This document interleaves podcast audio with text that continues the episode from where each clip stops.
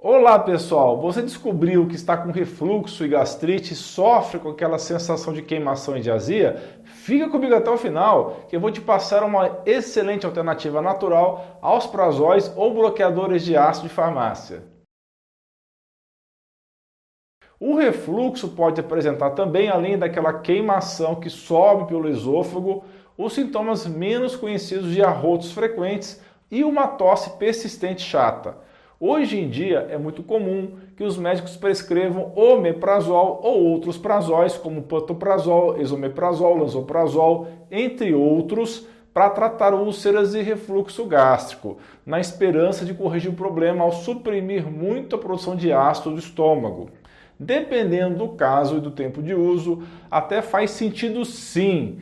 Mas o que pouco se fala é sobre os métodos alternativos naturais, poderosos de tratamento, que são mais baratos e acessíveis e o mais importante, são menos agressivos para o seu corpo. Então surge aquela dúvida: usa os prazóis ou existe alguma planta que trata os sintomas e melhora a doença?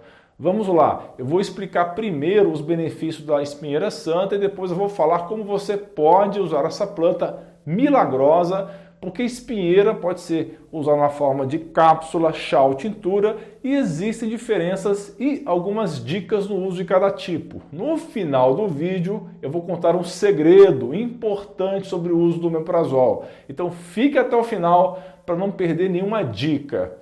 Bom, a espinheira santa é uma planta medicinal nativa do sul do Brasil e tem o nome científico de Maitenus ilicifolia e tem sido muito usada no combate às dores de estômago, gastrite, azia, úlceras e queimação. Todos nós temos uma camada de muco que protege o estômago.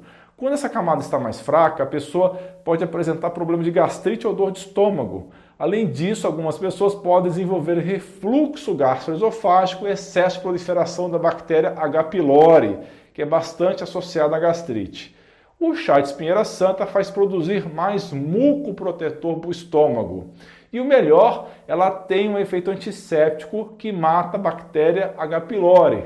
Os benefícios da espinheira santa são inúmeros ela ajuda a melhorar as úlceras estomacais, porque os taninos presentes na planta atuam no processo de cicatrização das lesões do estômago.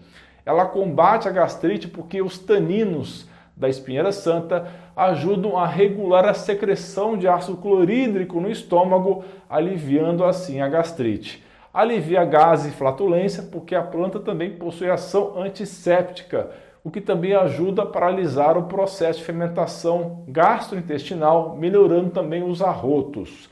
Um benefício pouco conhecido dessa planta medicinal é que ajuda na produção de colágeno e fortalece a pele, as unhas e o cabelo, auxiliando assim na diminuição do processo inflamatório.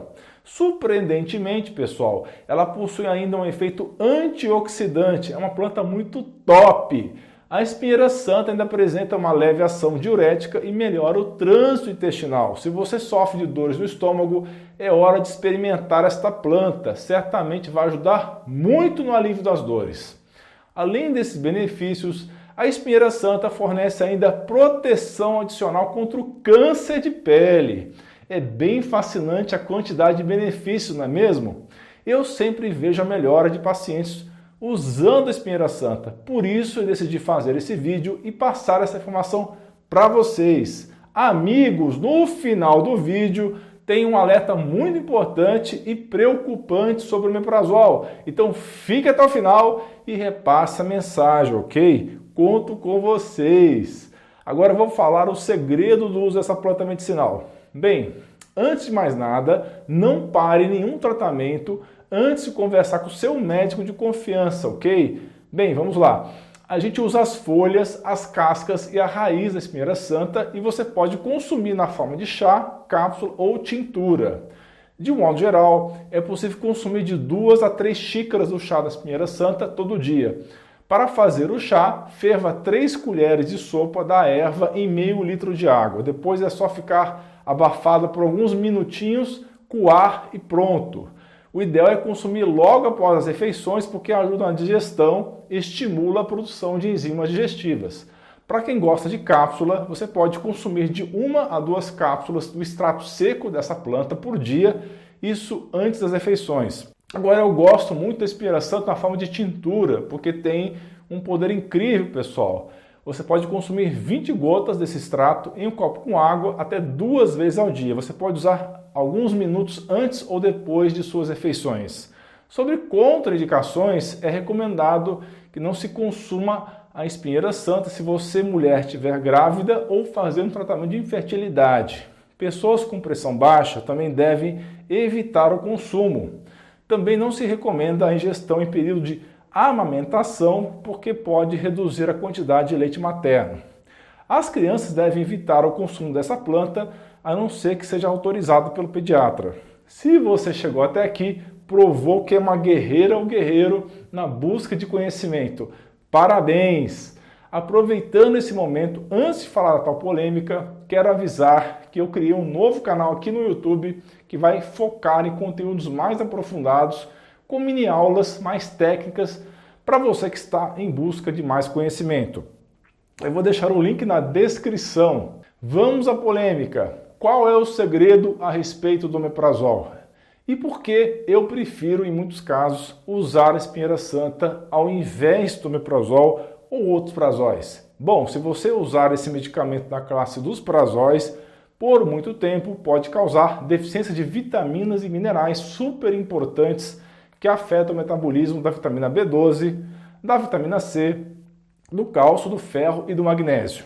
Falando em especial da vitamina B12, a principal fonte são os alimentos de origem animal. E para absorver a B12 da alimentação, o aparelho digestório precisa contar com ambiente minimamente ácido no estômago.